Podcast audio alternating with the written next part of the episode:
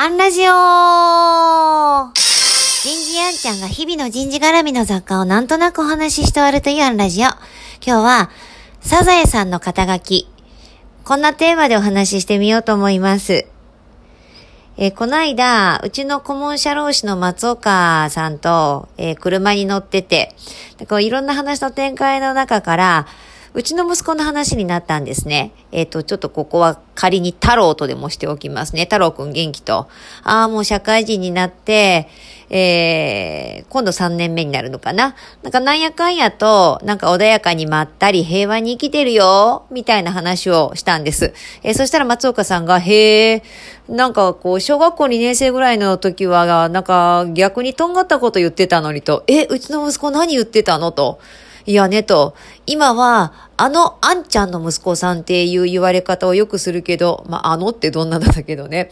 えー、いつか、あの太郎くんのお母さんって言わせたんねん、みたいなね、こと言ってたよって。へえ、それは初耳。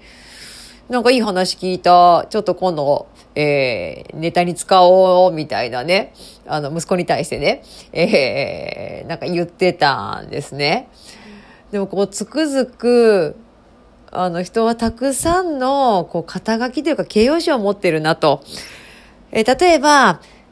わかりやすいところで、サザエさんは、波平さんや船さんを知ってる方から見たら、えー、娘さん、えー、波平さんとこの娘さんだろうし、えー、マスオさんを起点に見ると、マスオさんの奥さん、カツオちゃん、ワカメちゃん起点に見ると、えー、彼ら彼女のお姉ちゃん、えー、タラちゃんからは、タラちゃんのママだろうし、えー、カツオくんの友人から見たら、えー、磯野くんのお姉さん。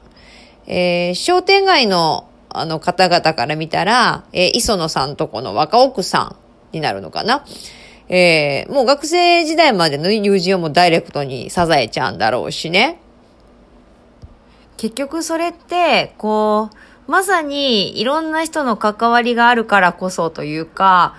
関わっている方々の種類というかね、まあまあ今ちょっとサザエさんの事例は家族だけでも表現しましたけれども、これはこう翻って言えば人生での役割の数にもなるわけでね。なんかこうすごい豊かなことだなぁなんて思いながらこう話していました。そして、こう何より私の人生の主人公は私なんだけど、私はたくさんの方の、なんかこう脇役として生かせていただいているんだなということも、なんか思う今日です。